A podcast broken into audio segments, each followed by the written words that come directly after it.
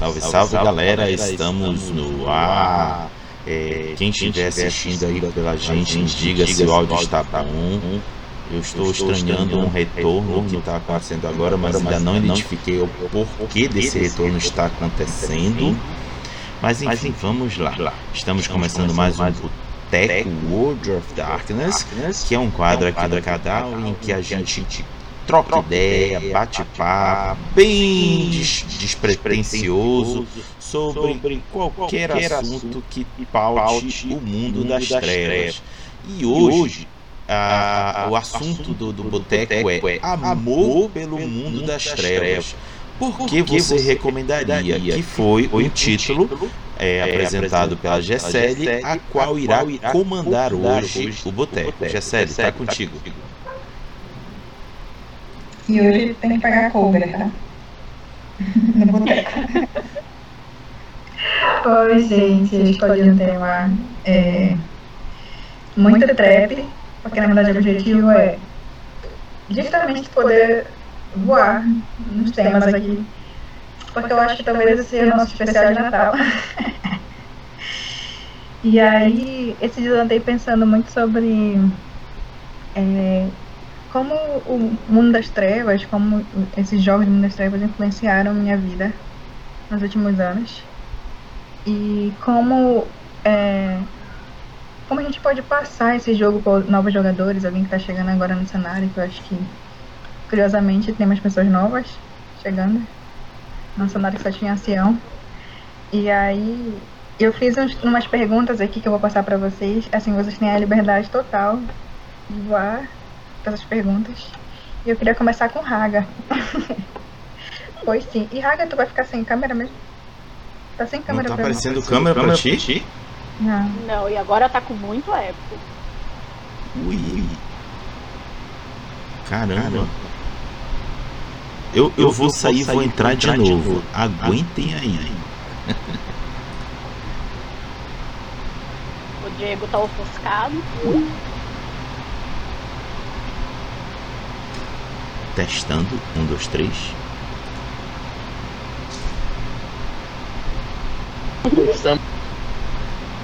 Que tal? Agora tá melhor?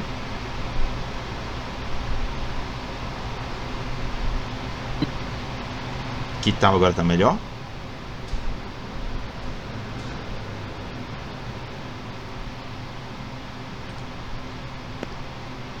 Alô? Que tal? Agora ficou melhor? Que tal? Agora ficou melhor? O som tá bom. Eu acho que a câmera dele só aparece no. Ah, agora tá aparecendo pra mim a câmera. Boa. Ah, posso começar com a pergunta? Aguenta aí que agora, agora voltou normal, tá tudo normal. Pode fazer a É pra pergunta. ti, Raga. Minha primeira pergunta pra você é valendo 5 mil XP. Por que, por que os jogos de Mundo das Trevas são teus favoritos dentro de RPG? Assim, por que? Quero uma resposta profunda, chorosa. Por que? Vampiro, né? No caso, é realmente o jogo da tua vida. Quero argumentos. Nossa. Olha, olha. É um, é é uma mistura, de Nossa, Nossa, é difícil colocar, palavras. É, eu gosto, muito, de seguir, padrões, Vixe. por incrível que pareça. É, eu, como narrador, eu sou fã do improviso, mas a minha vida é feita de padrões, feita de repetições. Repetições. Me trazem conforto. Não que eu me impeça de conhecer algo novo, mas para algo novo ocupar algum espaço de destaque na minha vida, tem que ser algo que acabe substituindo outra coisa que eu já fazia. E como eu já jogo o mundo das trevas, eita, lá vai eu me, me entregar. Desde 94, Meu Deus, Raga, quando eu nasci. Ah, não, Gisele, para com a palhaçada. como eu jogo desde. E como, e como eu jogo desde 94 e nunca parei, mesmo quando a linha foi encerrada, é, dificilmente eu vou dei as costas ou sei lá. Então é, tem muita história envolvida, tem um, um carinho envolvido, tem um conjunto de amigos que surgiram a partir dele. Então, então, a relação com o mundo das trevas é muito mais íntima e pessoal do que pela qualidade do jogo. Será que respondeu? Sim. Então, tu, tu, tu diria que tu como pessoa é muito mais... É muito diferente de tu como narrador? Ai, como narrador, porque o narrador eu, eu confesso que como narrador eu funciono como se fosse uma múltipla personalidade.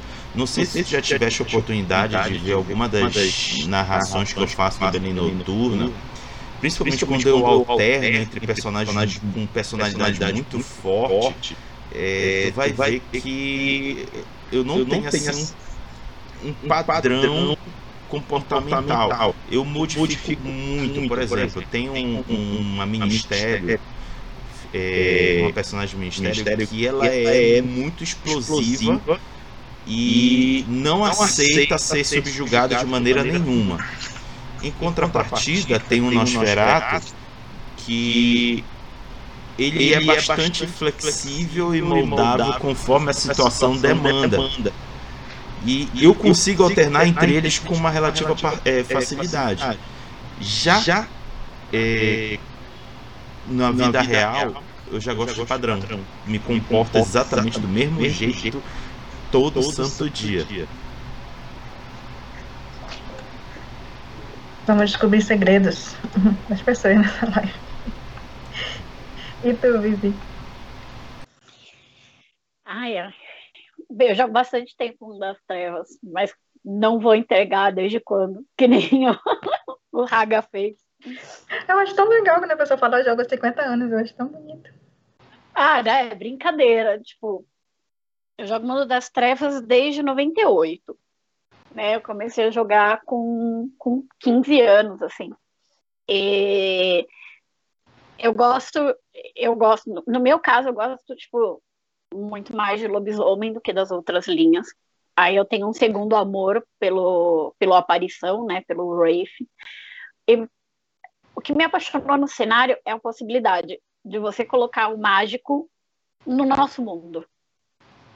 E, então, sei lá, na época que eu comecei a jogar, é, adolescência, tipo, eu, eu juro para vocês, quando eu comecei a narrar, eu colocava metade dos meus vilões, os meus professores.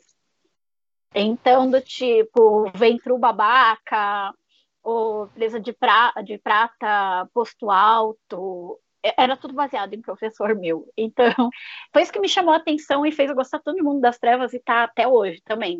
Continuei jogando quando a linha parou, cara, revirando sebo, internet, onde dava para pegar os livros que faltavam porque começar a jogar cedo não tinha dinheiro para comprar. Então, tipo, apaixonei por, por isso e, e gosto e não desgrudo por isso. Tipo, para essa. Você pode colocar o seu dia a dia ali no jogo e. ou não. Você pode fugir totalmente. Igual o Haga falou que ele é alguém que gosta de padrão e ele joga com personagens que não aceitam ser dominados, né? É, eu também amo um padrão, se já fiz mil testes de que personagem do mundo das trevas você seria e sempre da tecnocrata. então, eu gosto disso. Vago, né? Difícil explicar porque a gente gosta de sofrer com o mundo das trevas. Por quê? Ah, vai, a gente gosta de sofrer com o mundo das trevas. A gente reclama das regras. Que, que jogo de RPG você pode amar e odiar ao mesmo tempo? Será que o Diego tá ouvindo? Tô escutando tudo. E tu, Diego? Olha, eu gosto do mundo das trevas. É o que fez minha, é, eu me apaixonar por esse cenário de RPG foi a oportunidade que ele nos dá de explorar o mundo real, né? Apesar do, do mundo das trevas ser ter como cenário um mundo fictício, esse mundo fictício ele tem como pano de fundo o nosso mundo, né? E eu sempre quis ter essa possibilidade de explorar o nosso mundo pelo um viés sobrenatural, né? Então, eu sou da escola da, de RPG de fantasia. Eu comecei pelo 3DT, pelo Tormenta, e até hoje eu gosto desses RPGs, né? E passei pelos Seus Anéis. A realidade, quando digo passei, eu estou nesses RPGs. Mas aí, quando eu descobri o mundo das trevas, eu descobri no ensino fundamental e médio, mas eu não quis jogar, porque na época muitos diziam que era um jogo para maior e era um pouco pesado. E quando eu conheci, eu já era de maior. Eu estava trabalhando, tinha 19 para 20 anos de idade, e aí eu me apaixonei completamente por ele. E vocês estão conseguindo escutar? Sim. Sim, sim. Tá. Aí, só é, continuando aí, assim, eu, eu fui, comecei pelo Vampiro à Máscara, como a maioria, mas aí eu sempre fui curioso para saber sobre os outros títulos do Mundo das Trevas. Aí tem a pessoa que me apresentou o Mundo das Trevas foi o Udinei Matos, eu sempre vou ser grato a ele por isso, né? E ele também me apresentou os outros títulos, porque aí eu fui perguntando se existiam outras seres sobrenaturais além de vampiro, até que um dia eu descobri que existiam múmias mundo das trevas. E aí, em resumo, eu me apaixonei por esse ser sobrenatural. Quando eu, eu li todos os básicos de cada ser sobrenatural, mas quando eu li o múmia, eu me senti representado no múmia. Eu me identifiquei fortemente com o múmia. Uma, uma relação assim não só de amor, mas de respeito por esse esse título do Mundo das Trevas que ficou entre seu core, tá, ele está ali no meio do caminho, né? Porque na época que ele foi lançado, é, a White Wolf estava mudando uma forma de, de, de criar conteúdo e aí acabou que ele ainda ficou vinculado assim, ele é um, a gente diz que ele é um semicore, porque ele depende de outro título com regras apenas, né? Só os títulos que possuem regras, que, em geral estão no capítulo 7 e 8. Mas ele carrega um mote dele próprio, né? Chamado Múmia a Ressurreição, como os outros cores carregam cada um seu, né? Vampira Máscara, Lobisomem Apocalipse. Então, assim, eu me apaixonei pelo mundo das trevas, em geral, em geral, eu gosto de todos os títulos, claro que tem aqueles do coração, e o, no meu caso, sem dúvida, o meu preferido é Múmia mas é pela oportunidade de explorar a nossa realidade. Eu acho que a nossa realidade ela tem uma profundidade, ela tem uma, ela tem infinitas histórias, né, que você pode explorar e você pode assim criar uma narrativa, um conteúdo assim muito interessante. Né? Às vezes acontece um fato na nossa realidade que você fica pensando como como seria se eu trabalhasse esse fato dentro de uma mesa? O que é que os jogadores fariam? O que, que eu, narrador, faria? Então, eu acho isso, essa coisa, eu acho in, incrível. E como diz um amigo meu, essa é a grande sacada do Mundo das Trevas. Por isso que na década de 90, é, o Mundo das Trevas ganhou muitos prêmios, né? É, prêmio de original, né? RPG original, por causa dessa sacada, que foi realmente uma sacada, um ponto fora da curva, que na década de 90 é, foi tão fora assim que foi uma febre, né? É, é, pegando relatos de pessoas daquela época, como do Hagabashi de outras pessoas que já passaram por aqui pelo boteco. Agora as pessoas legais jogam RPG. Ok, era uma chamada péssima, mas era a chamada da época. Era assim? Legal. Era. Agora as pessoas. É aquele monte de gótico, sabe? Tipo, era, era paia essa chamada. Uh, bacana. Melhor pegar as Diz... fotos da época que dava medo, né? Não, sem fotos da época. Não, a, Não, bronca, a bronca era, era o pessoal, pessoal querer andar, andar na, rua, rua com as, com as roupas, roupas dos larpes. É, é, antes, antes, e depois. depois tinha gente, gente que não tirava, tirava fantasia. fantasia. Ai. É, menino, menino. Era engraçado. Era engraçado. Eu imagino.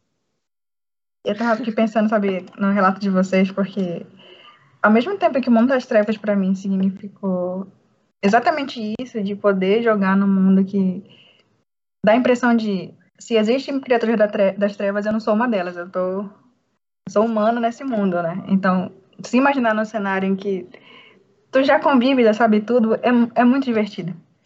Porque dá a impressão realmente que existe uma sociedade que secreta possível, né? Dentro de cada um desses jogos é possível realmente, assim, do universo deles existir no nosso mundo. Porque, de alguma forma, eles se escondem, se protegem de humanos. E isso é uma lição para a gente, sabe? Nós, enquanto humanos, não toleramos o diferente de forma nenhuma. Então, qualquer criatura que existisse, com certeza não ia querer se mostrar pra gente. E assim, uma das Exato. coisas que mais é, me chama a atenção dentro do mundo das trevas é a leitura de si, sabe? Eu ficava pensando, nossa, se eu fosse me colocar numa ficha de vampiro, lobisomem, que aspectos da personalidade que eu colocaria? Eu não existo dentro de uma ficha. Aí eu comecei a pensar, a gente coloca fração de uma personalidade para jogar, né? Ah, cria bom vivante, porque a gente é tudo de alguma forma, né? Entre personagens. Então a gente joga com uma fração de personalidade possível. E isso me ajudou, assim, na vida do mundo real, no sentido de que eu comecei a pensar, eu posso trabalhar um desses aspectos em mim. Por exemplo, eu comecei a jogar com o Ventu, eu, eu realmente precisava ser mais falar, saber persuadir, e eu vi que isso não é algo, não é muito a questão de, ah, eu tenho tal disciplina. Não, isso é uma habilidade é, interpessoal, sabe? Então, chega um momento da minha vida que eu pensei, nossa, aquele meu personagem conseguiu convencer tal príncipe a tal coisa. Por que eu não consigo fazer isso aqui, na frente dessa pessoa que não é nem príncipe, sabe? que é só um humano normal. E aí eu percebi que estava me ajudando, sabe? A entender essas frações de personalidade, essas frações que a gente tem na vida, sabe? Então, uhum. eu acho que no jogo de Mundo das Trevas, o mais interessante não é qual disciplina tu tem, qual dom tu tem, mas como tu usa a tua personalidade para se meter naquele cenário, sabe? Como tu se faz alguém é, presente na tua sociedade, como tu faria se fosse um jogador de vampiro ou changeling. Porque no fim é isso, sabe? Ali todo mundo tem alguma habilidade, como todo mundo tem no mundo real. Só que o que é importante ali é deixar sua marca de alguma forma. Tanto que uma das principais perguntas dentro do mundo das trevas é qual é a sua ambição? O que, que teu personagem quer? Isso é muito forte porque vale pra gente, sabe? O que, que eu, enquanto pessoa, quer. E isso acaba determinando muito das suas decisões dentro do cenário. Então, eu acho que isso foi uma das coisas que eu mais gostei. Que, é, que tu pode fazer isso sim em outros jogos. Só que o Mundo das Trevas trabalha isso com maestria, sabe? Então, é bem, foi essa pergunta. Eu tô, eu tô muito filosofando, sabe? Mundo das Trevas. e aqui vem a próxima pergunta. Que é uma coisa assim. Se vocês quiserem dividir eu tava vendo, sabe, a, assim, conquistas que a gente tem enquanto pessoas que querem levar o mundo das trevas, assim, para novos jogadores, ou conversar sobre o mundo das trevas. A gente acaba tendo muito trabalho e às vezes o resultado vem de uma forma que a gente não espera ou demora muito para vir algum resultado, mas a gente continua porque a gente gosta. Porque dinheiro em si né, é difícil. mas é porque realmente a gente gosta, né? Aquela questão do amor por isso o tema. Então, sabe, eu queria saber uma coisa que vocês receberam trabalhando no mundo das trevas que fez valer a pena. Nossa, valeu a pena, sabe? Todo esse trabalho, a dedicação que eu tenho para esse jogo, que acaba sendo um hobby, mas acaba que é um tempo da tua vida que tu tá ali, né? Momento de lazer e, e aquilo é parte de ti. Assim como trabalho, assim como a família, aquilo é parte de ti. Tu é aquilo também. A gente não é só uma coisa. Então eu queria saber de vocês uma experiência assim que pagou o trabalho de vocês. Tem muitas, claro, mas vocês pensam, nossa, sei lá, alguém falou alguma coisa, eu fui reconhecido, enfim. Diego.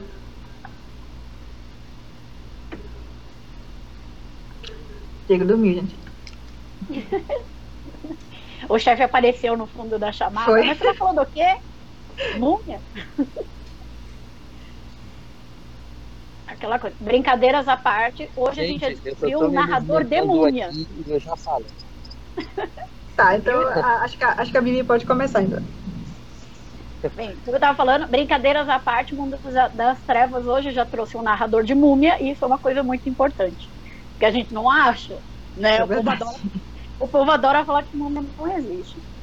Mas, é, cara, todos esses anos de mundo das trevas, por um bom tempo eu tive péssimas experiências, né? Em mesa, numa época mais complicada de RPG e de todas essas coisas ruins ela me ensinou muito a selecionar pessoas que estavam próximas. E assim como você falou, né, tipo, como é que eu, como é que eu não tô convencendo esse cara, ele nem é príncipe, ele não é nada e eu preciso acreditar mais em mim como pessoa, né? Eu posso interpretar alguém assim, eu posso acreditar mais em mim. Aqui. É, isso fez muito de eu, de eu, sabe, de eu aprender a me posicionar em game. E eu posso falar que uma, a sementinha ali de, de virar piqueteira, militante, e brigar com sociedade, começou por causa de lobisomem. Porque quando eu fui jogar lobisomem, e é a experiência que mais me marcou o mundo das trevas de todas, quando eu fui jogar lobisomem, um cara chegou pra mim e falou que por ser mulher eu tinha que jogar com personagem XYZ, né? E eu deveria obedecê-lo porque ele era o narrador. E eu mandei ele pra puta que pariu. Pedi o livro emprestado e comecei a narrar lobisomem na sequência. Ali comecei eu a narrar. Então, a sementinha de questionar a sociedade imposta veio muito no dia que eu conheci Lobisomem um Apocalipse. Veio muito. É a experiência, assim, das coisas lindas e maravilhosas em mesas que já chorei, em eventos que já encontrei gente muito legal. Essa de, tipo, meu, levanta sua voz e responde. Veio nesse dia que eu tava numa loja de RPG e eu falei pro cara, não, tipo, que absurdo é esse que eu tenho que jogar com personagem X? Porque eu sou mulher. Não tá escrito essa merda. Aí peguei o livro, era da loja, e fui ler e, tipo, comecei eu a narrar lobisomem, tô até hoje narrando. Muito tempo depois. Né? Estamos aí. Gisele, me permite fazer aqui um registro. O, o Ale, lá do grupo Vampiro V5, tá aqui dando um oi pra galera. Salve Ragabaixo, salve Viviane, salve pra geral. Aqui é o Ale, direto do Meio Mundo RPG. Boa. Oi, oi, gente. E- aí, Raga, tu ficou pensando também na tua? Não, a minha já tá na ponta da língua, pode falar? Pode. Então, é, eu, vou- eu não vou destacar só um, eu vou destacar três momentos assim que realmente fizeram meus olhos brilharem. Do tipo, valeu a pena eu ter gastado horas e horas lendo esse conteúdo em torno de Mundo das Trevas. A primeira é, tem a ver com o Belém by Night na década de 90. É um projeto que eu gostaria de ter participado da, da sua concepção. Eu não, não, não participei, mas em, em algum momento eu vinha participar da diretoria que organizava o Belém by Night.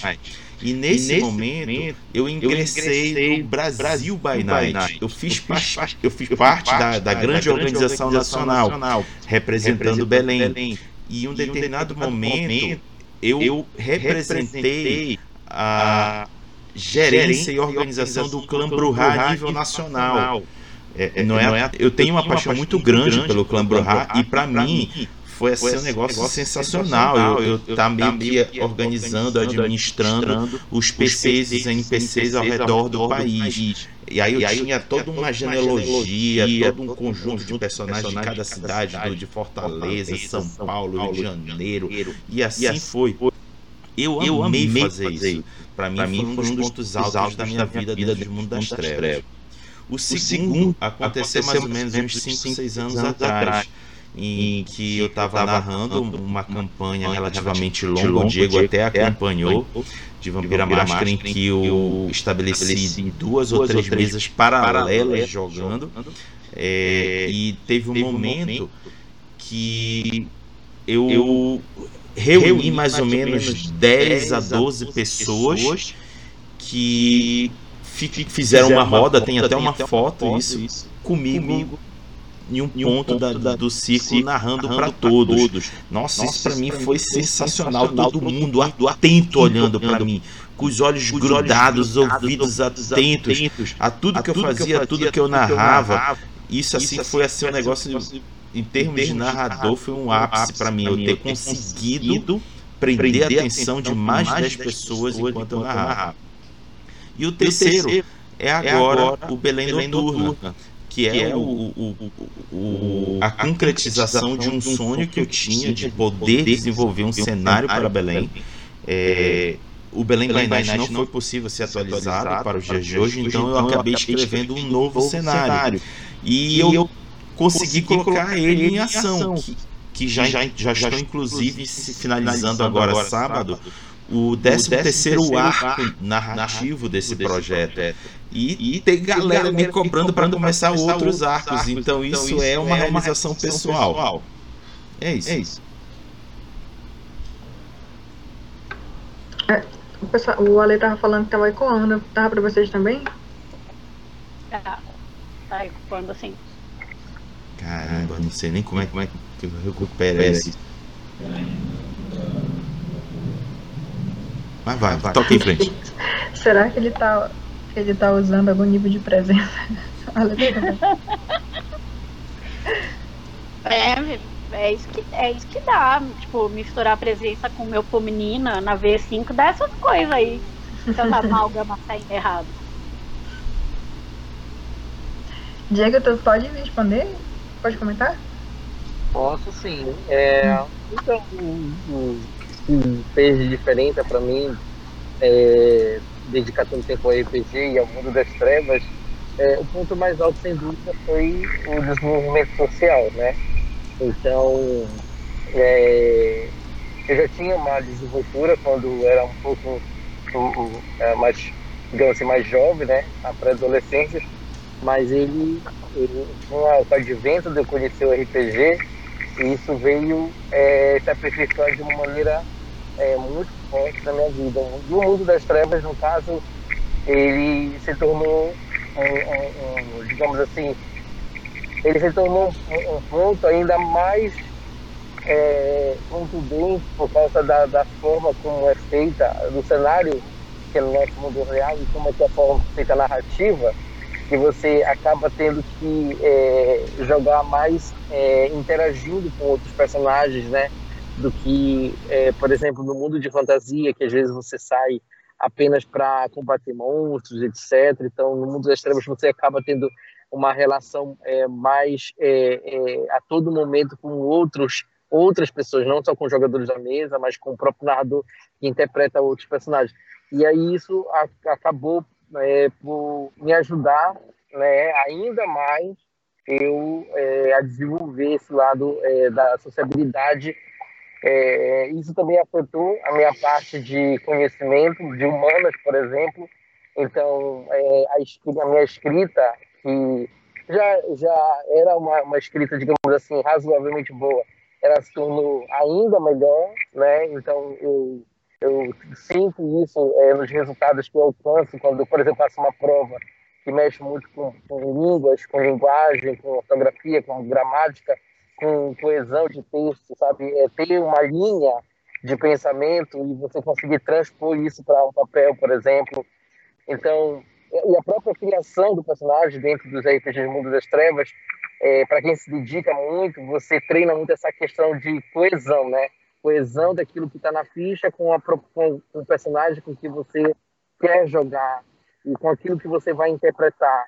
E você faz e refaz várias vezes até que você alcança um resultado ali melhor. Então, em geral, na minha vida é isso, é essa, esse diferencial. Né? As pessoas perguntam muito, é, porque deveria ser uma coisa comum entre o ser humano né, na sociedade, mas infelizmente a, a uma grande parte é, da sociedade não consegue ainda se expressar é, totalmente, talvez por causa de, por falta de leitura, por, por prática mesmo, né? Porque não quer lidar com o outro, por causa que às vezes lidar com o outro é um problema né, você acaba se ferindo ao lidar com outro. E aí, muitas pessoas acabam perguntando da onde eu tiro tanta facilidade. Eu falei, e eu sempre eu tenho a oportunidade de dizer, olha, é do RPG, porque o RPG é uma diversão que você acaba praticando muito isso, né? Pratica, pratica muito o conversar com o outro. Então, até abordar estranhos, né? E, e conversar com estranhos não é uma coisa difícil, né? Para quem joga RPG, porque você acaba tendo desenvoltura e não somente isso, você acaba sendo, digamos assim, amigável, amistoso, né? Sabe lidar com certas situações, né? É, eu vou dizer para vocês, para quem, quem estuda ciências sociais, sabe que as relações é, entre os seres humanos são muito complexas e por vezes problemáticas.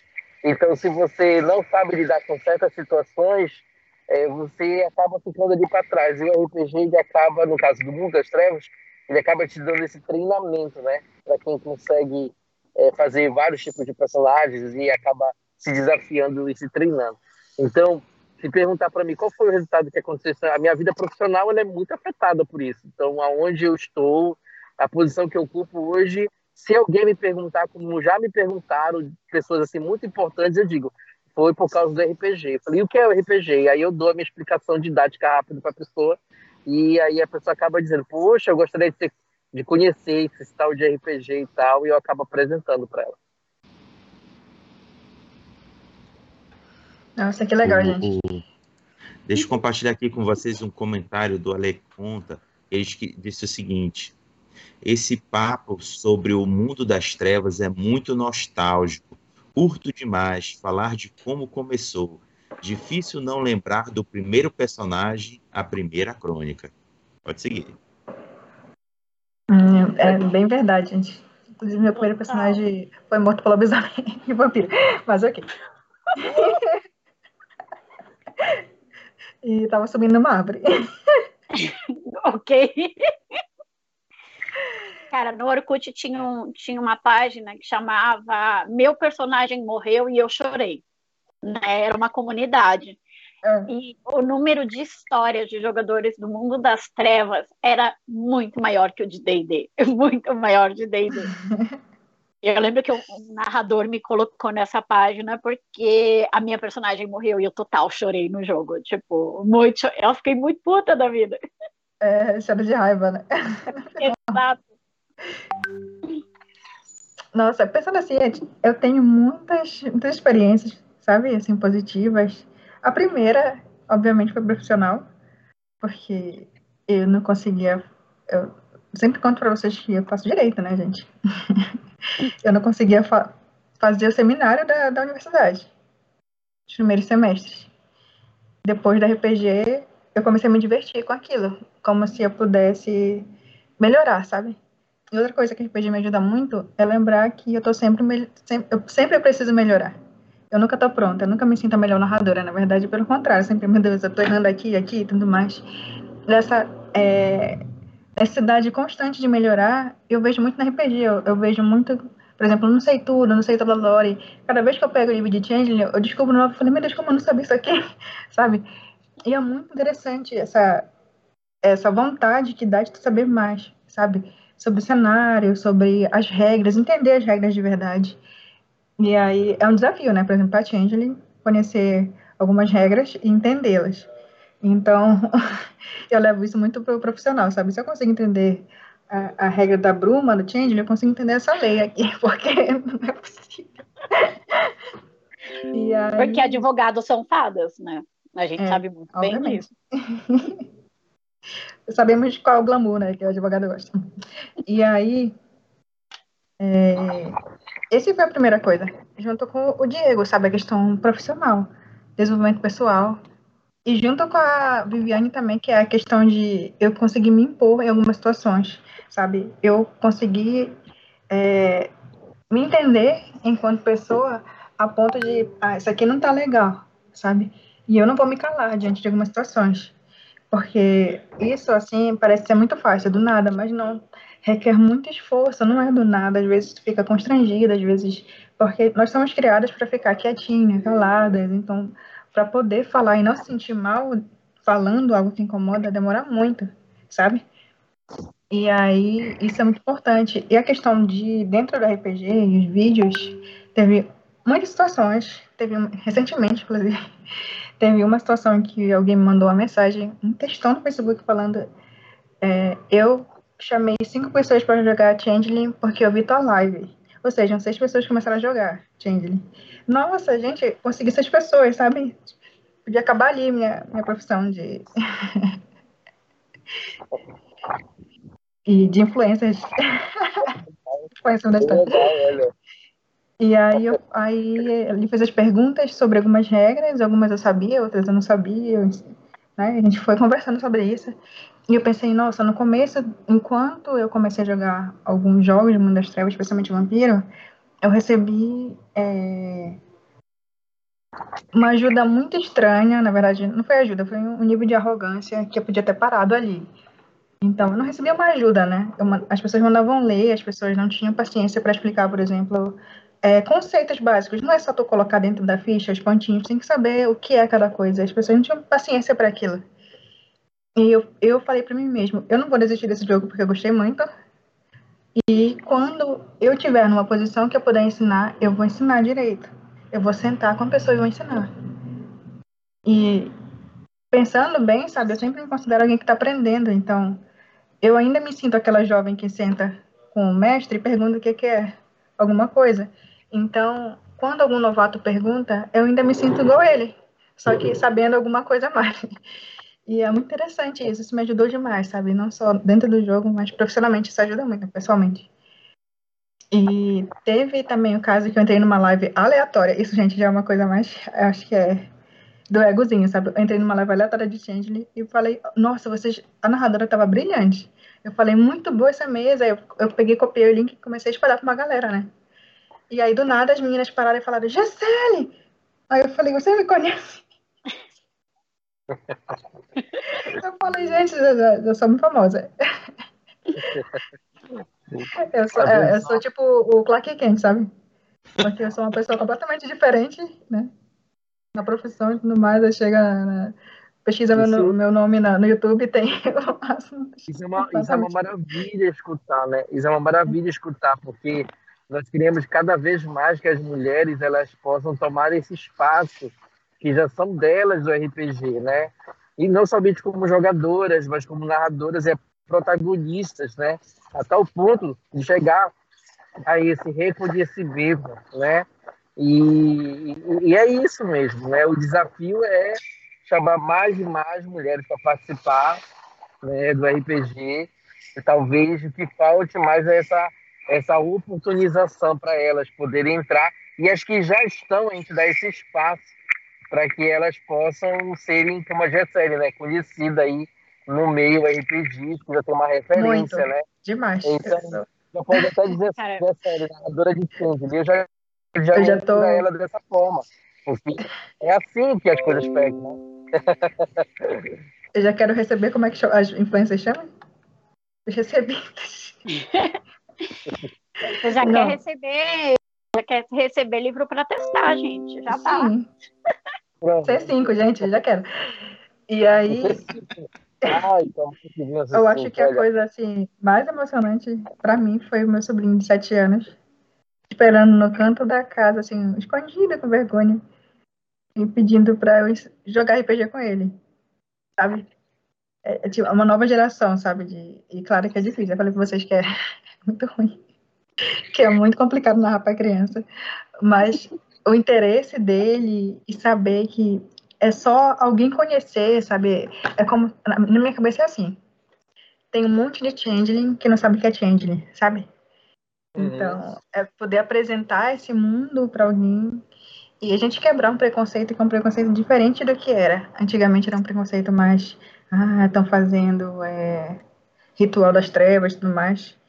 Hoje em dia o preconceito é mais no sentido de se não é trabalho, é infantil, sabe? Hum. Se, não, se não tem a ver com, com conseguir dinheiro, isso aí é inútil. Então a gente tem que começar a lutar contra essa perspectiva da vida em que tudo é trabalho, tudo é dinheiro, se não for dinheiro, não é algo que vale a pena. Pelo vale contrário, a, a gente a gente vai começar a enlouquecer. O ser humano começa a enlouquecer quando ele se distancia dele mesmo. O jogo, a arte é uma forma de viver, gente. Sabe? Não é isso. Isso as pessoas acabam colocando tanto na nossa cabeça que a gente se sente até mal. Durante muito tempo eu me sentia mal por estar jogando e não estar lendo, sabe? E eu comecei a diminuir as frequências, eu jogo assim muito pontualmente, ainda assim, porque, enfim, muitos problemas.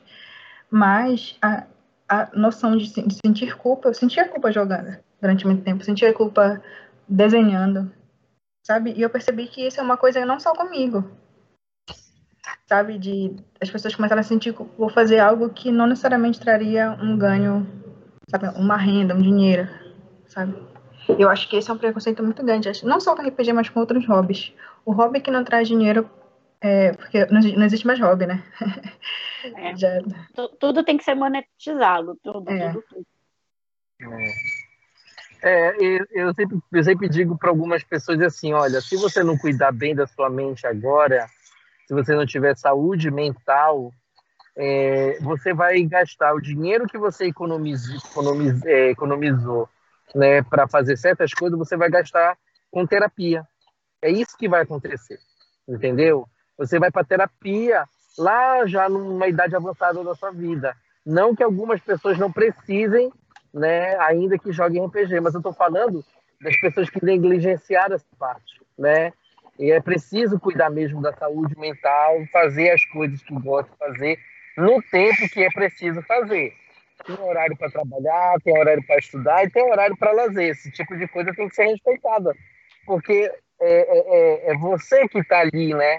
Daqui a algum tempo você trabalhou muito, você estudou muito, quando vê ali na frente a sua vida é ceifada e você não aproveitou né, alguns momentos que você deveria ter aproveitado né, e você colocou espaço para outras coisas. Então, se você conseguir organizar bem a sua vida, você consegue mesmo ter esses, essa, essa, essas, essas oportunidades de lazer.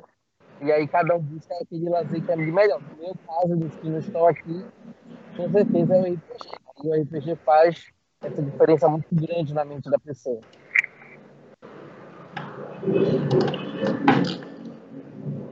É, alguém mais quer comentar algo sobre isso? On- Ontem o Jaime falou, Jaime Daniel cancela, né? Que tipo, eu fico brincando que ele tem toda uma influência nessas coisas de, de mexer, de levar RPG, pelo menos na minha vida, de, de conhecer e conversar sobre RPG e entrar em, em projetos e tal.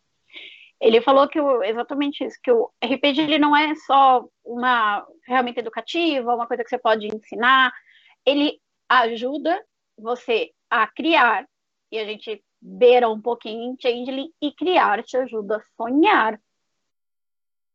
E, e, cara, isso faz uma diferença danada, né? Tipo, meu, nesse período de pandemia, a gente em quarentena em casa, foi aquela questão de, tipo, o RPG ajudou muita gente a ficar, né?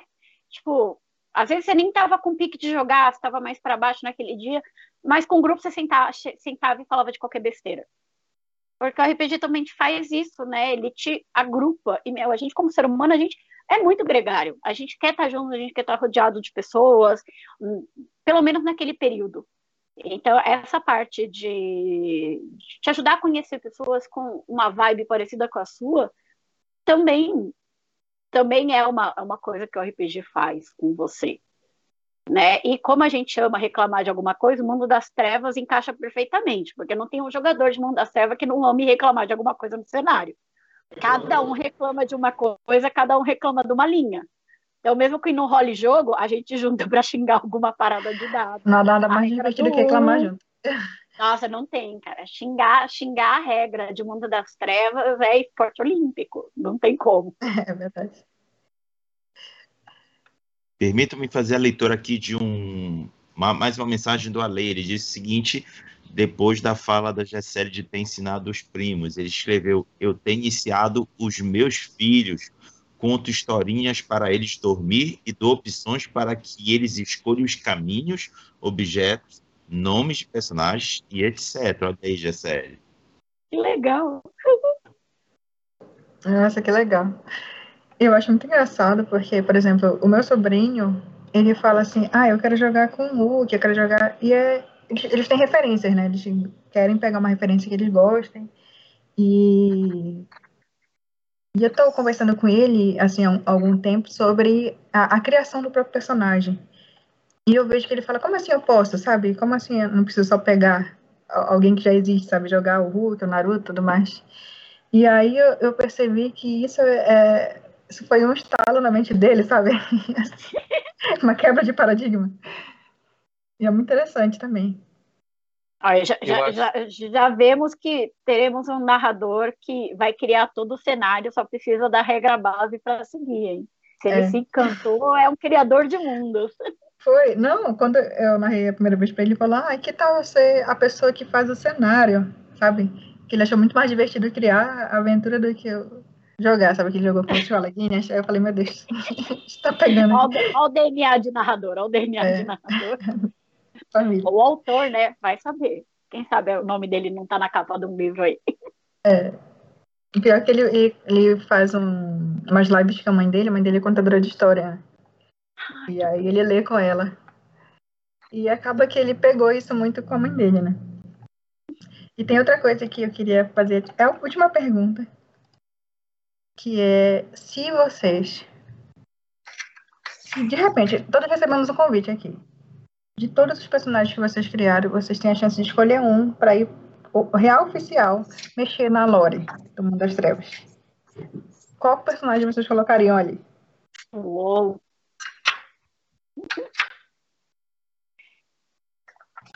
Já tem 120 personagens acabados de podcast. Isso é maldade perguntar, hein?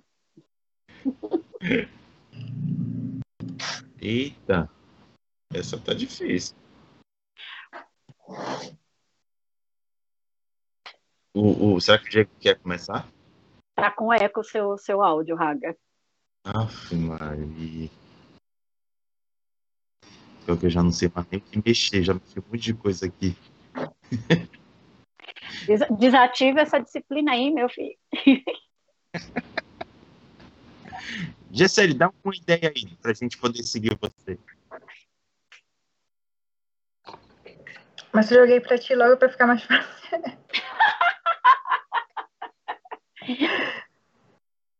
Caramba, bom. Tem um personagem que eu escrevi para jogar no projeto Noturna, na esperança de alguém fosse meu narrador. Que a ideia é que eu tivesse outros narradores. Tá, tá muito eco. Não sei se pra. Tá, é, tá muito eco. Tá difícil de entender. Ai. Caramba, não sei nem o que fazer. Bom, melhor passar para outro. Passem para outro, já certo. Tá, bora lá. Sim. Tipo, nossa, escolher. Tá, um não precisa realmente mexer mudar. na lore, é, mas que tu é, gostaria que fosse, tipo, que alguém, que o mundo conhecesse desse personagem, porque você gostou muito de fazer. Olha, tipo, memes à parte, né? O pessoal sabe que eu faço bastante meme, mas um personagem que, assim, várias vezes ele, ele aparece em mesa. Ele é um dos NPCs que surgiu por um meme na internet de lobisomem, de um de escolha seu nome como lobo e um cara numa lista, sabe? É, dia do seu nascimento, aí você escolhe a palavra. Inicial do seu nome, escolhe outra palavra. Um cara reclama que o nome dele de lobo, de lobisomem, seria Mum Mum. E começou a fazer um, nome, um monte de, de meme de cachorro, tipo husky, ou de lobos, em alguma situação engraçada, é, chamando de Mum. E isso espalhou. E numa, tipo, no, nas minhas mesas, ela, a, o cenário é praticamente criado pelos jogadores, né? Tipo, tá quase 20 anos de cenário rolando aí para com criação coletiva de quem já jogou.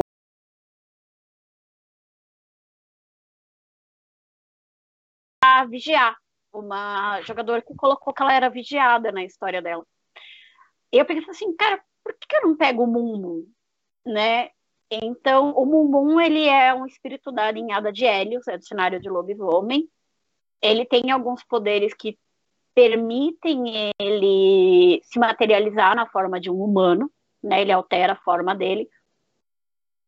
E os jogadores, eles não, como ele tá, ele começou ali só para vigiar a personagem, os jogadores eles não entendiam muito o que o Mumbum fazia e começaram a, a fazer amizade com ele. E e, tipo, o lore desse mundo, desse personagem, ele foi crescendo de acordo com como os jogadores interagiam com ele. Então já teve mesa que tipo até convidou ele para entrar na matilha e obviamente ele não entrou porque ele não é um lobisomem até porque tipo, não dá para colocar o NPC ali andando direto com os jogadores. Mas convidou ele para entrar na matilha, ficou super amigo. Teve personagem que teve matilha que do tipo achou super desconfiado, um cara que só andava durante a luz do dia, que aparecia do nada. Teve mesa com o jogador assim que, cara, foi incrível. Na hora que eu descobri o que, que eu descobri, que eu descrevi o que ele estava fazendo, a jogadora fez assim: Meu, esse cara não é humano, esse cara é um espírito. E eu pensei, puta que pariu, ela descobriu agora né? Então, tipo, o Momon, ele é esse espírito que vaga pelo Viviverso uhum. que os jogadores criaram. E ele parece um, um, ator inglês, porque por votação a galera escolheu ele. Ele tem uma companheira, uma companheira lobisomem, lupina, amaldiçoada, ela não consegue mudar de forma, por uma presepada de uma mesa específica. Então, a jogador, o personagem do jogador virou um NPC que anda com ele. E, cara, com todo carinho, eu, eu gosto de colocar ele, até em Tindling ele já apareceu fazendo, sabe, ponta, porque um jogador passa para o outro que existe o Mumu. Então, o Mumu, ele passou, inclusive, a ter perfil em mídia social para responder coisas e ensinar questões de jogadores. Então, tipo, o Mumu, ele foi depois do meme, ele foi crescendo, crescendo, crescendo. Ele não mudaria o lore, porque imagina, ele é um espírito, tipo, ele nem é poderoso, né? Mas dependendo do que a matilha faz, vai do tipo, desde ajudar a fazer uma coisa super errada, já que ele vai se alinhando a eles, até dar aquele caminho sábio de mestre dos magos para a galera. Ele vai se moldando e vai invadindo as mesas porque um fala para fala assim, ah, a gente não vai encontrar o Mumum, o Mumum tá na, na seita, aí eu fico, calma, gente. Tipo, vocês estão num bar de caçador, não tem lobisomem aqui, caramba. Aí famoso. tipo, virou o, o, querido da galera e, e, ganhou o perfil do Facebook exatamente para isso. Para ser é tagueado em É mesmo. Ele virou uma entidade já, tipo, ganhou ah, vida própria. Vou já adicionar. Pode adicionar. Ele tá, tá pausado com as duas questões de bloqueio do Facebook. Eu tive que provar que o Mumu existia. Foi um pouco complicado. Né? Que achavam que ele era um bot. Mas pode olhar. Geralmente tem meme lá e tem uma paginazinha hum. de dúvida de lobisomem que ele responde. Muito bom. Já quero Mumu na minha mesa, depois passa pra Ele faz o fala, fala que eu te uso. Sim, ele só é só trocadilho ruim que tem no Moon. Aí as dúvidas é o fala que eu te uivo e ele dá conselho. Aí pode pôr, pode pôr. Pode pôr que ele vai, cara. Eu empresto o pra todo mundo, já que ele veio do meme da internet. Vou já anotar aqui. E Raga? Será que vai repetir agora? O eco? Tá melhor. Tá melhor. Melhor, né? Boa. Então, é, tem um personagem que eu desenvolvi para o projeto na esperança de alguém narrar para mim. A ideia era que houvesse outros narradores. Acabou que está praticamente só eu agora, mas ainda tem esperança de haverem outros. E essa personagem, ela, eu busquei tentando criar um personagem bastante local. Tanto é que ela é uma DJ da, das aparelhagens de Tecnomelody aqui de Belém. E eu criei até uma logo para personagem. Ela, a, o nome da personagem é, é DJ Margarida Cruz. Aí eu coloquei uma cruz toda em neon com um, uma margarida no centro da cruz. E eu queria muito botar ela em prática, em jogo, porque eu acho que ia fugir bastante desses estereótipos que vão muito para cima do, do, dos jogos é, de influência, de, de guerra, de poder. Eu ia mais ficar nessa questão da relação com os mortais. E eu queria ver muito isso no, no mundo das trevas, explorando um pouco mais essa questão da relação dos caídas com os mortais.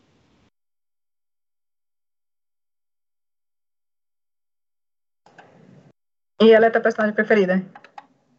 Atualmente tá, porque eu, eu, eu idealizei muito ela. Eu tenho todo um Está quase viva, né? Tá? Exatamente, está quase viva. Tu tem que fazer um perfil para ela adicionar uma um. ideia.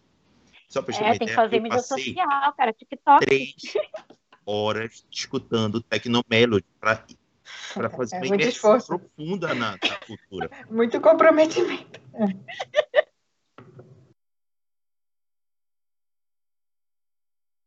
Qual é o nome dela mesmo?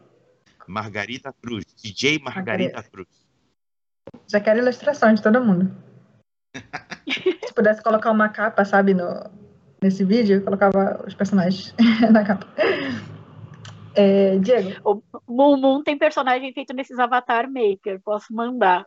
ah, manda lá pra gente. Eu vou, dar- eu vou mandar aqui no chat o link da, da logo que eu fiz para vocês ol- olharem lá no Instagram.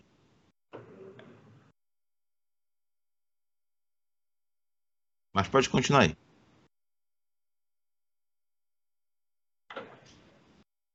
Que é o personagem, Diego, assim, que eu gostaria que fosse conhecido pelo mundo? Não, tá, não tô conseguindo te ouvir. Vocês estão conseguindo? Ou seu? Não, Não. é, tá sem áudio. Não, tô- é, tô vendo ele mexer no, no fone. só. Agora foi. Agora, Foi. Então, ah, o personagem. É assim. é, como eu estava falando a respeito de Múmia, né? Desde que eu conheci Múmia, foi lá em 2008, eu me apaixonei muito pelo cenário. Eu tive a oportunidade de narrar duas vezes, mas eu nunca joguei Múmia, né? Isso foi até novembro do ano passado, de 2020, quando uma pessoa que é muito conhecida, digamos assim, na comunidade do mundo das trevas e que é, é, é, é, é relacionado à múmia, que é o Neto Surf, né? Ele resolveu fazer uma mesa no Discord, é, uma mesa de múmia. E eu nunca joguei uma mesa online. Então, eu, eu, inclusive, tinha eu tinha, digamos assim, barreira para jogar mesa online. Eu sempre gostei de mesa presencial. Mas aí, como se tratava de uma mesa de múmia, eu nunca tinha jogado, e é uma, uma oportunidade, porque é, é raro, né, digamos assim, haver uma mesa de, dessa, dessa criatura sobrenatural, eu acabei entrando. E aí entrou mais outros quatro jogadores, aliás, entrou um número, hoje nós estamos cinco. E a mesa vai completar um ano, daqui a uma semana um ano de, de mesa. E o, o narrador ele está fazendo de uma maneira é, uma narrativa para que os nossos personagens eles se consolidem no Brasil. Inclusive a narrativa se passa no Brasil, né? E então é, é, a minha indicação e aí agora vou falar para todos vocês e para quem está nos ouvindo agora é que o, o o meu personagem e o personagem de todos nós aqui, lá, lá na mesa de Múmia, eles sejam transformados em NPCs, né, para estarem à disposição de quem quiser usá-los na mesa, uma mesa do mundo das trevas. Né? O meu personagem em especial, ele se chama Zafenat, né? Ele, ele, todos os personagens múmias, eles são nascidos aqui no Brasil e quando se tornaram múmias, eles renasceram lá no Egito, né? É, tem um que renasceu aqui mesmo no Brasil, porque ele não é uma múmia egípcia, ele é uma múmia amazônica, é uma múmia sul-americana, e isso é uma peculiaridade do jogo, né? E, mas o fato é que todos nós estamos no Brasil, e aí nossos personagens, né, o meu, no caso, se chama Zapenat, ele é um, um, um investidor financeiro, em resumo, ele está aqui no Brasil e ele vai ficar aqui por muito tempo, assim como os outros personagens, né? Eles, nós vamos ficar no Brasil por tempo indeterminado, porque nós temos uma missão no Brasil a ser feita. E aí nossos personagens estão participando de diversas, é, digamos assim, aventuras, digamos, diversas, diversas narrativas que envolvem é, o universo de múmia, mas envolvem outros seres sobrenaturais, como é, vampiro, lobisomem, vai envolver outros seres provavelmente, e a gente futuramente vamos poder disponibilizar o nosso personagem para ser NPC aí, quem quiser usar. Na nossa mesa, talvez tenha algum, algum tipo de crossover, não sei, mas o narrador dá a entender que isso vai acontecer no futuro. É, participações especiais em outras mesas, ou em outras mesas em nossa mesa. Então, isso aí está sendo bastante é, divertido, né? É, no caso, se a Gisele disse assim, não, mas qual personagem você gostaria? Eu com certeza falaria o meu, mas aí eu diria, na verdade, o meu e todos da mesa, né? O meu, ele é um acriano, né? Um, nascido no estado do Acre, e quando ele faleceu, um acidente aí que aconteceu na vida real, ele se transformou numa múmia, isso ele chegou no Egito, ele renasceu em 2002 e nossa campanha atual assim, é em 2015, então ele está com 13 anos como múmia já. E ele chegou no Brasil em janeiro de 2015, nós estamos há quase duas semanas no Brasil, e a ideia é que eu, o meu personagem, fique no Brasil, como eu disse, por tempo indeterminado, é, participando de várias missões, né, a gente chama assim, missões pelo Brasil, para resolver questões do universo de Múmia, mas também de outros universos, porque o, Múmia ele é interessante porque ele mexe com todos os outros universos, né? Com vampiro, com lobisomem, com changeling, com, com aparição especial, né? Com caçadores. É, eu acho que foi até a, a Viviane que falou que as múmias, ninguém acredita a respeito das múmias. E a ideia é essa, Viviane as múmias. Não, não, são os jogadores que não acreditam em múmia, não as outras, as outras ah, linhas. Mas dentro do jogo, a ideia é essa, a ideia é até que os outros seres sobrenaturais eles não saibam da existência das múmias. Né? A gente tem que passar isso desapercebido pelos, pelos outros. Né? Então, eu coloco aí nessa rodada o meu personagem, que eu estou muito feliz de interpretar ele, que é o Zafenat, é o nome dele, né? É, e é um personagem aí muito especial para mim e assim como os outros que eu faço parte da mesa também. É, Gisele, tem uma pergunta aqui pra, direcionada para ti, do Alessandro RPG. Ele escreveu o seguinte: Gisele, como foi a experiência narrando a mesa de Eborá recentemente? Infelizmente não pude acompanhar. Não, foi, foi muito legal. Fala. Gente, uma das coisas mais interessantes desafiadoras da minha vida é narrar one shot de Mundo das Trevas. Eu acho que isso daí é uma coisa assim que a gente inventa, sabe? Tipo, aquele meme, né? Pô, inventa cada coisa. então, pula algumas etapas quando é, faz um shot, que é o seguinte, para te ter tempo de mesa, tu precisa criar personagens para as pessoas escolherem jogar. E para algumas pessoas a parte de criar o personagem é mais divertida. Acho que era o conceito, né? Então eu acho que essa parte é um pouco complicada de narrar em evento. Precisa de tempo, tanto faz personagens prontos. Mas foi muito divertido. Porque eu tô tendo a oportunidade de, de mostrar para pessoas de todo mundo, inclusive eu nunca peguei um, um jogador de Belém, como é Belém. Então todas as mesas se passam em Belém, é, em, em locais que eu gosto muito e aí, eu, para eu já ter uma familiaridade, eu coloquei eles dentro de uma experiência da mesa anterior que eu já narrei em outra mesa. Acho que foi no Dia Nacional do RPG que eu fiz a primeira mesa, né, de teste. E agora tá sendo, foi a segunda no RPG de Preto. E aí, nessa segunda, eu peguei os acontecimentos da primeira mesa e coloquei em outra perspectiva. Então, os jogadores estavam fazendo outra coisa enquanto o acontecimento da primeira mesa tinha acontecido. Então foi bem divertido ver que forma de jogar e tudo mais. E assim, já eram jogadores, né, de Mundo das Trevas, só que só um deles tinha jogado Changeling. Já conheceu as regras de Changeling. Então, pra quando, quando a pessoa já é jogadora de Mundo das Trevas, ela já tem alguns conceitos, assim, de personagem e tudo mais, como interpretar. Só que Changeling é uma coisa que tu demora muito tempo explicando coisas básicas. E aí a gente acabou perdendo muito tempo nessa parte de explicar ah, explicar alguns conceitos. Eu, gente, eu falei para eles que eu ia pular a parte da lore, de explicação do, né, do cenário. Eu demorei quase duas horas fazendo isso. Aí eu falei, meu Deus, me parem, por favor. Porque primeiro eu precisava explicar o que era change, né, para depois explicar o que era o, nosso suplemento. Então, só nisso, quatro horas, meu Deus, não vai conseguir jogar. Mas, no fim, a gente conseguiu e todo mundo trocou contato, ou seja, eu tô com dez meses agora de RPG. Eu queria parar. Tudo começa numa one shot. É a maior, Já é a maior mentira de Woody, cara. É Esse negócio de verdade. só a mesa vai parar na primeira sessão, não existe, não. É... Essa trap, eu sempre caio. É. Uma coisa que eu estou trabalhando muito em mim é essa questão mesmo que a Gisele falou, que para mim eu compartilho dessa mesma ideia. É muito difícil narrar um one shot, né? Porque tem pessoas que querem ter a experiência da criação do personagem e tal. E eu acho que eu até falei isso no boteco anterior, o retro anterior, sobre a sessão zero, né? A importância da sessão zero. Eu acho muito importante.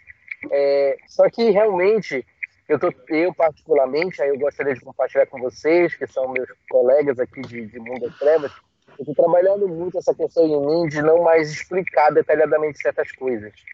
É, porque, assim, é, eu estou querendo é, uma experiência verossimilhante, né? que seja próxima da, da, da, realidade. E a realidade diz que a gente não começa sabendo, sabendo de tudo. Então, quando eu estou narrando, né, eu prefiro não passar mais certas informações, a não ser aquelas estritamente necessárias, e deixar as pessoas descobrindo coisas, é, é, como é se diz, com, com a narrativa, sabe? Com, com a história indo. E, e, na verdade, nós torcemos tanto para ter esse tipo de jogador que quando ele aparece, a gente acaba querendo explicar, como eu no caso, né? Porque, em geral, nós narramos para pessoas que já conhecem o mundo das trevas. E aí o nosso desafio sempre é o contrário, é ajudar esses jogadores a não misturar informação de off para um, né? E aí quando nós encontramos jogadores que não têm essa, essa digamos assim, essa oportunidade de misturar off com um, porque ele não conhece o jogo, a gente acaba querendo injetar nele muita informação que ele não, sabe, não vai ajudar aqui naquele momento. Então, uhum. eu estou trabalhando isso na minha mente muito para que, é, não, eu vou narrar, então, e, ah, mas como é que funciona o glamour? Não, não vou explicar isso em off, vou deixar isso seguinho, né? Vou narrar a história e o gostoso vai ser vai ser descobrindo isso dentro da história, né? Uhum. Eu acho, eu acho para quem narra para criança, só tocando no ponto que vocês tocaram aí, no caso que foi de série, eu, não, eu, eu ainda tenho um pouquinho de dificuldade. Eu, eu gostaria de parabenizar para quem tem o dom de narrar para criança, porque realmente é, uma, é um dom muito grande. Você precisa estar muito imbuído de glamour para poder narrar para criança, né? Pra que ela quem narra para criança está em primeiro lugar, gente. Não tem mestre que barra narrador que.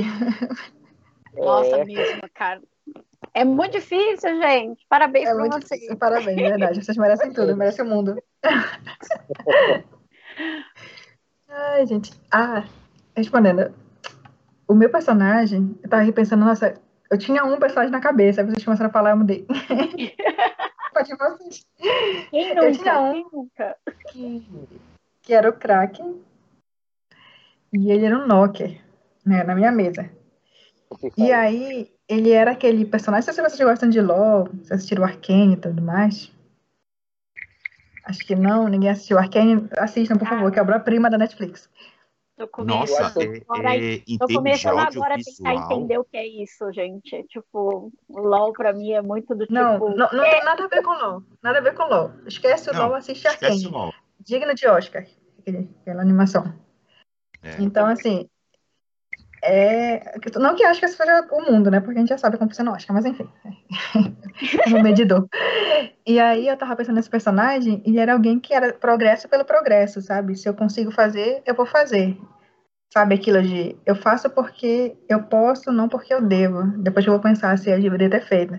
Então ele é Nokia que testava as coisas. E ele começou a criar uma máquina do tempo usando Cronos.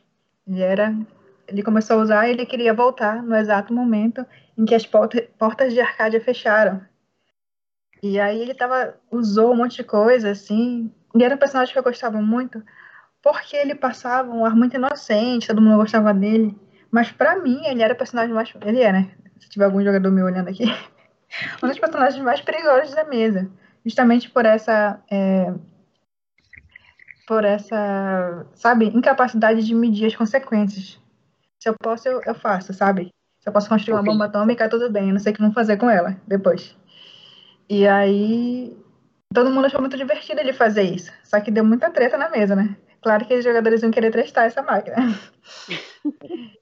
E aí, o outro personagem que, na verdade, é muito meu preferido, porque o que aconteceu? Quando eu criei, criei os personagens, eu escrevo contos para ele, já falei para vocês, né? Tem uma pasta de contos de todos os personagens. E quando é Change, eu escrevo de várias vidas deles. E aí, eu, tava, eu escrevi sobre esse, esse duque, né? Ele é o duque da Caledônia, de um dos reinos da Caledônia. E aí, quando eu escrevi ele, eu tinha um conceito certinho dele, sabe? E durante a mesa ele foi mudando e os personagens começaram a inferir o que ele era. Se as atitudes dele eram boas, se ele qual, é, qual é a motivação dele. E ele foi mudando a cada coisa que os jogadores falavam. Eles, eles sabe, já tem, já tem acho que um ano de mesa. E desde o primeiro dia, a mesa é dividida entre é, o Duque tá certo, passa o pano, e o Duque, o Duque, o Duque é ruim, sabe? Eu não confio no Duque. Tem gente que não gosta do Duque só, só porque não gosta, só porque é Duque. E aí eu percebi que ele. Eu fui um personagem que foi mudando muito, e os jogadores fizeram ele mudar, a ponto dele ser um personagem completamente. É, como eu posso dizer? Imprevisível para a narradora, sabe? Chega, chegou no nível de complexidade que ele pode fazer qualquer coisa, que não está no meu controle mais, sabe? E ele, eu achei ele um personagem muito interessante porque os jogadores fizeram ele mudar para mim. E hoje, se me perguntasse se o Duque é bom ou mal, eu não saberia dizer. Porque ficou muito largado, assim, sabe, na crônica, e qualquer coisa dele pode ser interpretada como uma atitude boa ou ruim. E aí, com isso, os jogadores ficam seguros, né? Então, metade tá com o pé atrás, não consegue se relacionar com o NPC e não consegue explicar por que não quer, porque não gosta do NPC. Só não gosta, sabe? E aí, às vezes, eu acho isso muito é, aquele off-game, sabe? Ah, eu não gosto porque a narradora não, não deixa ele previsível pra gente, não deixa tudo certinho, assim. E acaba que o, ele joga isso pro personagem dele que o personagem acaba não gostando. Então, eu acho que eu gosto muito dele porque ele me dá uma capacidade assim de, de contar uma história, uma, uma liberdade gigantesca. E aí eu posso, sei lá, terminar a aventura de uma forma completamente diferente porque o Duque pode literalmente mudar de ideia, pode fazer outra coisa. Então, ele é um personagem que eu gostaria de dividir com vocês um dia. A gente vai fazer um, um programa aqui derivado do, do Boteco, que é dividindo personagens, sabe? Colocando numa pasta assim, tu pode acessar os personagens e as histórias. Inclusive, eu até mandei pra ti Bom, isso. alguns, alguns contos. Sim, cheguei a ler.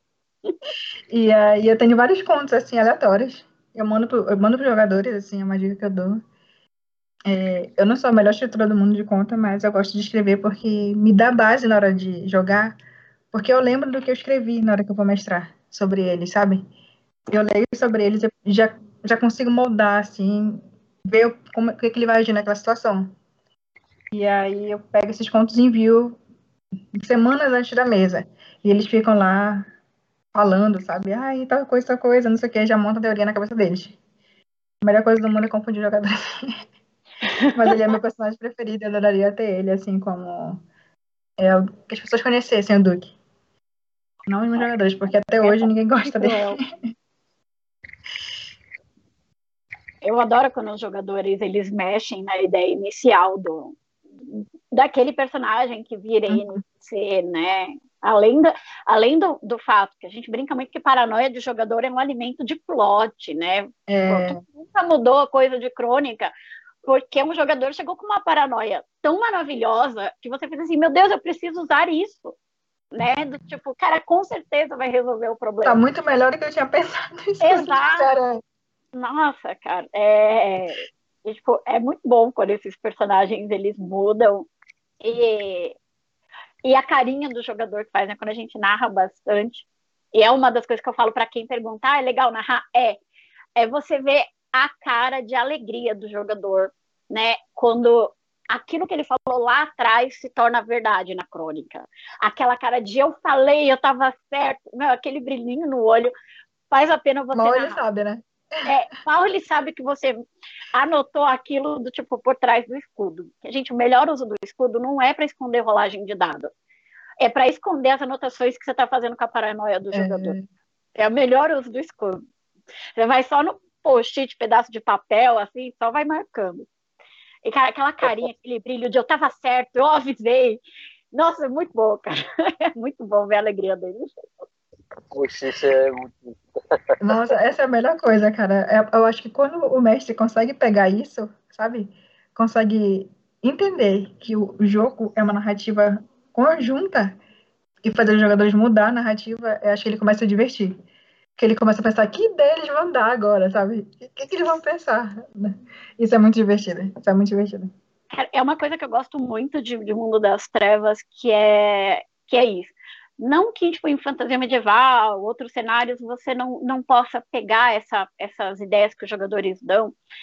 Ou, às vezes, você está descrevendo uma criatura e dependendo de, sei lá, se está descrevendo, ah, é uma pantera, uma pantera preta, ela tem dois rabos, o rabo dela termina em, em ponta de flecha, e ela faz um zumbido quando ela aparece, aí o jogador de D&D já fala, ah, é uma, é uma pantera extraplanar e ela pode fazer, não sei, é deslocadora, ela pode fazer não sei o quê.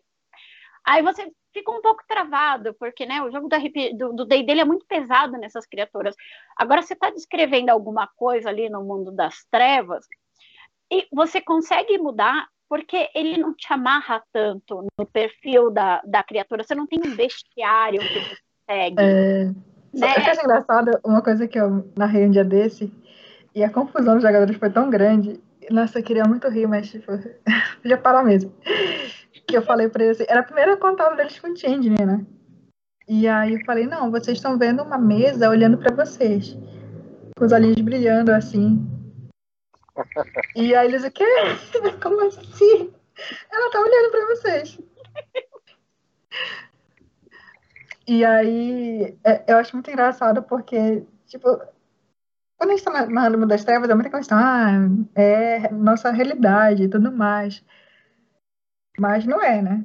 No fim, a nossa realidade, mas tem, um, tem uma múmia ali, tem uma coisa. E é isso que tu tá vivendo tua vida normal e do tem uma mesa falando contigo, sabe? Isso para alguém, para um cliente que acabou de acordar, pensa, qualquer pessoa, né?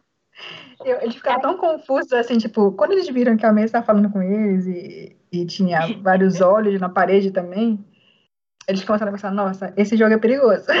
esse jogo é perigoso. Nossa, é, é, é, muito isso. Tipo, o Wraith também, né? Tipo, o pessoal fala muito, tipo, o Wraith é muito pesado, dá muito problema. É, você não precisa fazer só dor e sofrimento o jogo de aparição. Ele dá cenas muito legais, principalmente a parte de, de vencer problemas na vida daquele personagem, de desapegar de coisas, né? E, e fica, tipo, é, hoje a gente tem muito mais acesso a filmes de terror com internet e tudo mais, né? Antigamente a gente tinha que alugar, esperar o amigo, tipo, aí quem tinha dois videocassetes fazia cópia, né? Era, era gente, era um, a pirataria antigamente era muito problemática, continuava sendo crime, tinha o um aviso nas, nas fitas, né, de vídeo, de não, não copia essa fita.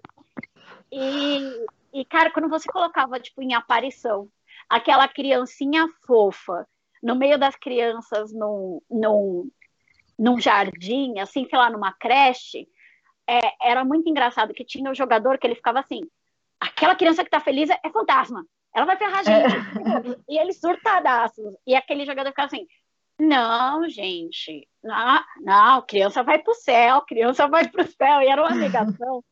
E, tipo, você consegue tem dois estágios, né? coisas. É, tem, tem, tem muito isso. Tipo, é, uma casa mal assombrada, tipo, o jogador chega e faz assim, ah, até parece que vai descer sangue pelas paredes, aí a sombra de um personagem faz descer o sangue pela parede, aí o jogador fica com aquela cara do tipo, o que, que tá acontecendo aqui? é uma coisa que, tipo, você dá aquela aliviada na mesa, não precisa fazer comédia na sua mesa, a não ser que você queira, que dá para fazer muita comédia em Mundo das Trevas, mas dá para você aliviar a tensão do jogo ali, hum. Cara, ninguém espera acordar de manhã e a mesa dar bom dia. é verdade. Oh, teve um dia que eu narrei e eles foram para um festival. festival. Eu gosto muito dessa questão de objetos, né? né no Change. E tinha um. Eles foram para esse festival e era, e era, por exemplo, o festival que convidaram eles para eles conhecerem a corte, né? É, é, começaram a aprender alguns costumes. E tinha, muita, tinha muitas quimeras lá nesse festival, era no Freehold. E uma das quimeras era uma flecha procurando é, o alvo dela, sabe? Que era o parzinho dela. e eles o quê? Olharam pro lado. E a missão dele foi procurar o alvo da flecha. Ajudar a chegar no, alvo, sabe? E assim, tu fica pensando, nossa, tem coisa tensa no jogo, né? Mundo das Trevas tem coisa pesada. Mas tem esses momentos assim que tu pode fazer que, que vale muito a pena também. Não precisa estar, ah, eu preciso só desenvolver o horror pessoal, acabou, não sei o quê. Não, tem momentos que é descontração, como qualquer outro jogo, jogo de RPG. E eu lembrei de uma coisa, gente, que eu tava. que eu gosto muito de pesquisar sobre lendas, contos da região que eu vou narrar. E aí eu fui pesquisar umas lendas né, numa ali no Reino Unido, né? E lendas de terror. Eu queria que a, é que essa sessão, né, que esse arco tivesse um, um, um clima mais de terror para eles, mais de pesadelo. E eu comecei a ler, eu sou muito medrosa, né? Eu não, eu não consigo assistir filmes de terror. Só meio-dia. Nunca meia-noite. E aí eu comecei a ler, ler, ler. E eu, cada vez que eu li, eu ficava morrendo de medo. Eu falei, meu Deus. E as pessoas, eram realmente coisas que as pessoas acreditavam, sabe? Assim, de. De. E teve coisas reais, sabe? Assim, de coisas tão bizarras que viraram lendas e contos porque aconteceram, sabe? Eu li alguns fatos dessa, da história de uma, umas famílias canibais que viviam por ali, na Caledônia. E aí, nossa, aquilo. Eu começava a ler, ficava muito assustada. Eu falei, os jogadores vão amar isso aqui. Eu pegava, tem, tem traços da realidade, assim, de, né, de, da, de contos, de lendas do, do, local, que é muito mais assustador que qualquer outra coisa que eu possa inventar aqui. E eu pegava e colocava, e ao mesmo tempo em que eles jogavam, eles conheciam, sabe? Essas coisas, assim. Eu acho muito interessante o Mundo das Trevas se pegar também, como, por exemplo, apresentar uma cidade. Eu tô muito na vibe de, de Brasil, sabe? Ultimamente. De apresentar, principalmente Belém, que eu acho muito interessante Belém. De, assim, algumas sensações é muito difícil replicar, porque a nossa infância, né, aqui tudo mais, envolve muita coisa, mas poder passar um pouquinho do que é a sensação do que é essa a cidade enquanto personagem, sabe? É muito interessante. Ai, gente, eu tô, tô aqui no boteco, voando já. Só queria falar que se vocês quiserem é, dar um recado final, queria agradecer. Eu fico preocupada com o seu horário. É, eu tenho que... Porque, gente, falar de mundo das trevas, falar de RPG a gente já fala muito. Ainda mais com essa Olha, pegada o Raga tá, que não tá tem aí... falta. É verdade. É difícil, difícil não contar causas. Essas causas. Nossa, não, cara, é muito bom. Teve um curso de narração que eu fiz, que tipo, não é que, ah, meu Deus, você fez um curso de narração. Gente, qualquer encontro de narrador, eu, eu, eu adoro estar junto. Isso, tipo, nunca paguei nenhum, porque eu não tenho grana mesmo para isso. Então, sei lá, tipo, vamos falar de RPG em qualquer página. Eu tô lá no meio porque eu adoro ouvir as coisas de outros narradores. E isso ajuda muito você como narrador e como jogador. E uma das normas que eu aprendi é você corta os causos, porque se o jogador começa a falar de causa, acabou, ninguém mais presta atenção em nada e começa a Ai, que é o momento que a gente não corta os causos, é no boteco. É, é o boteco. O boteco é, é tranquilo por causa disso, dá pra dividir as loucuragens. Bora começar a viver, se quiser dar uma mensagem final, que planos para esse fim de ano? Cara, planos para esse fim de ano é, é de 18 de dezembro vai ter uma, uma feirinha ali no Grajaú, um, aqui em São Paulo, né? Eu falo ali no Grajaú e esqueço que tipo, estamos no Brasil com mil lugares de mesmo nome. É aqui em São Paulo, capital. E essa feira, é, né, com todas as questões de, de segurança possíveis que dá para se ter, ela é numa ONG para ajudar a galera da região e vai ter atividade nerd, então vai ter RPG e jogo de tabuleiro.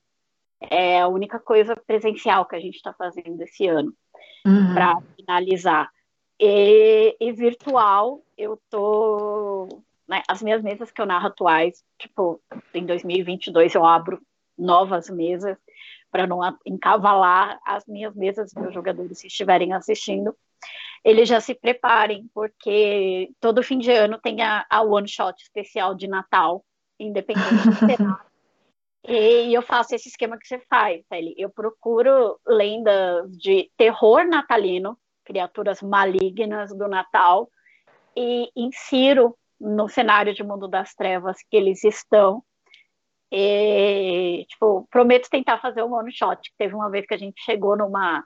Eles se complicaram tanto com um, com um gato que devora pessoas que não ganham meias. Isso é uma lenda de terror da Europa. Porque realmente lobisomens tentando identificar que eles tinham que dar meias para as pessoas é uma, é uma aventura para você se distrair essa de Natal. Foi divertido que a gente chegou até o carnaval jogando, porque eles não aceitavam que eles que, que era, era aquela criatura. Tipo, como assim essa pessoa, essa, esse gato ele mata, ele devorou vilas inteiras. E, tipo, não, gente, tá ali, ele devorou uma vila inteira. Como, uma criatura só, uma criatura só, gente. É assim que lenda funciona. Aí, cara, até descobri que era meia. Eu sei que eles xingavam muito, muito, muito, muito, muito. Então, preparem-se. Já achei páginas novas de lendas, inclusive coisas brasileiras, para poder rolar aqui. Nossa, bacana, né? É, nossa, é muito bom tocar o terror com o Natal dos outros. É muito bom. Eu fiquei com medo desse gato. Menina, não é impossível ficar com medo de gato. não consigo. É, então, falam que ele é um gato, mas, tipo, as imagens dele, assim, tipo, mano, não tem nada a ver com gato. Ele é, ele é, ele é muito, tipo, tudo distorcido, tudo monstruoso. E, cara, queria muito saber o porquê da nada da meia, né? Eu, até hoje eu não consegui achar o porquê que esse gato mata quem não ganha meia.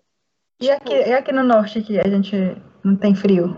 Será que, meu Deus, vai matar todos? Vai matar a cidade inteira, cara. Tipo, olha, é, é, muito assim, tipo, e por que, que uma criatura dessa não pode ter vindo em alguma onda migratória, sabe? Tipo, as lendas são muito legais para você pôr.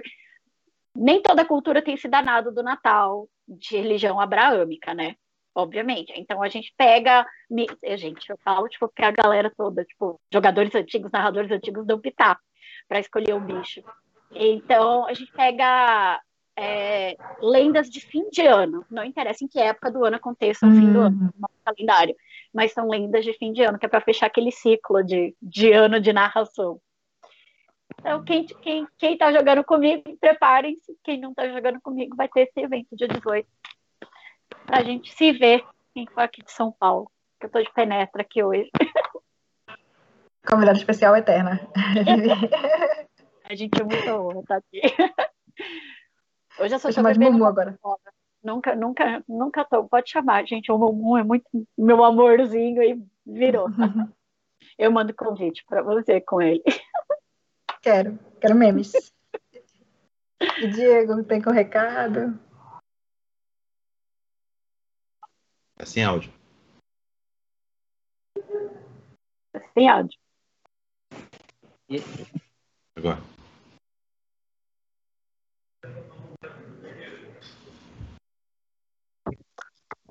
Estamos escutando. Alô? Então, o recado que eu poderia dar é, é complementando o que eu falei sobre o meu personagem, né? É convidar a todos para assistir a mesa de múmia, que acontece todos os sábados no Discord, às nove e meia da noite. A partir das nove e meia da noite, nós já estamos lá. E aí você tem que aparecer durante esse horário, porque parece que a plataforma tem um limite, né? É, de quantidade de pessoas que podem assistir, né? A plataforma que limita, parece que há 10 ou 12 pessoas, mas a gente nunca conseguiu atingir esse número. A gente sempre está lá, nós seis jogadores, que nós agora somos seis, mas o narrador sete, e aí é, sempre aparece duas ou três pessoas para nos assistir. Então, você que está aí nos, assisti nos assistindo, do Recanto das Trevas. E você pode ir na mesa número 10, que está lá no mês de Múmia, a ressurreição. A gente está num ponto agora é, dinâmico da mesa. Nós vamos estar enfrentando aí, depois de meses de investigação, nós estamos agora encerrando um capítulo que aí vai ser, vai ter um pouco de ação, digamos assim. E essa ação ela começou na sessão passada, vai continuar agora esse sábado, que por acaso é amanhã. Então, fiquem todos convidados, inclusive as, as colegas e Rodrigo. Tá Aí, olha, uma coisa que eu nunca vi foi a, a mesa de múmia. Gente, eu já, já quero convite para esse servidor, gente, porque, tipo, é. Olha, eu acho que eu vi jogo de múmia quando eu li o livro, e faz muito tempo isso. Nossa, muito... quero muito, tô muito curiosa.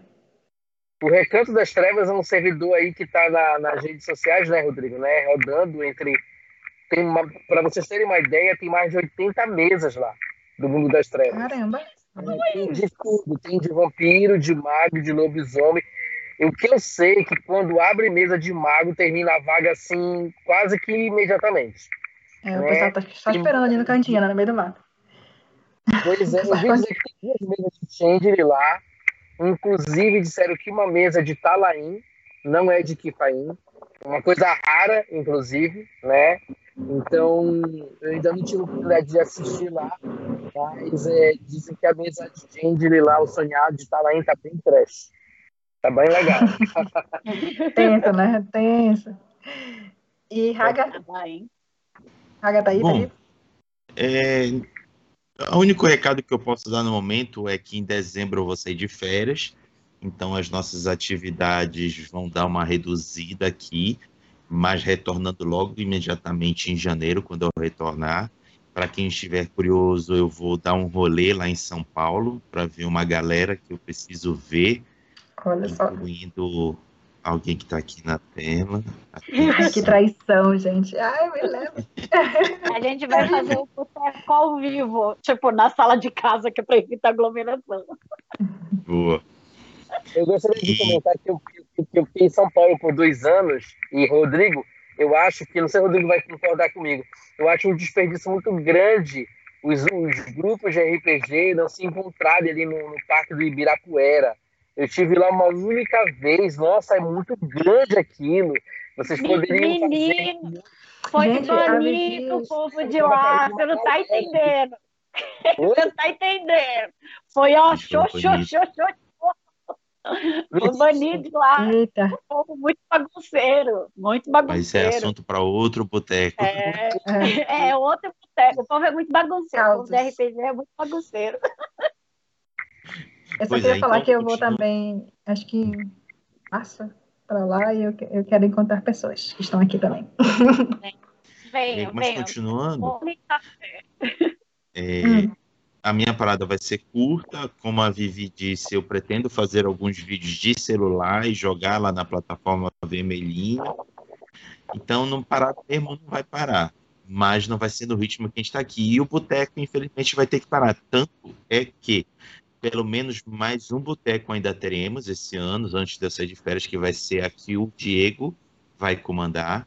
Inclusive, Diego, qual é o tema que a gente vai ter no próximo boteco? Olha, eu tenho aí dois temas, mas aí eu digo durante a semana para vocês aí. Então tá. Então, Gessele, tu fecha o quadro. Tá, eu queria agradecer para vocês porque eu também vou dar uma saidinha. E para mim esse é o especial do Boteco. E eu queria, assim, convidar as pessoas que estão aqui comigo para jogar uma mesa de Change ano que vem. Vivi, Diego e Raga, que eu vou narrar para vocês. Então, usem esse fim de ano para fazer um personagem legal e aí, quem é. quiser saber o que vai rolar na mesa, pode colar no Discord, em algum lugar que a gente vai jogar. Beleza. fazer esse convite para vocês. Agenda. Eu queria agradecer vocês estiveram, porque, assim, eu tô muito nostálgica com é, RPG, fiquei muito pensativa, não sei nem quando começou isso.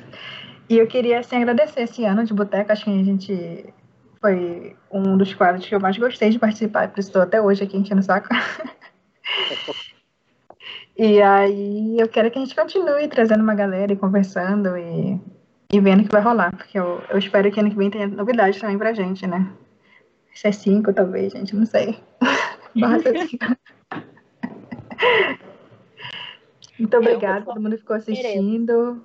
E a galera aqui que tá jogando, que tá comigo, bora fazer a, a ficha aí de Changeling, que eu tô lendo todos os romances, tô lendo o livro, né? agora certinho e vai ser, vai ser punk. Negócio. Beleza? Tchau, gente. É esses livros. Fechou? Então, galera, até a próxima. Falou. Até. Tchau, tchau. Tchau.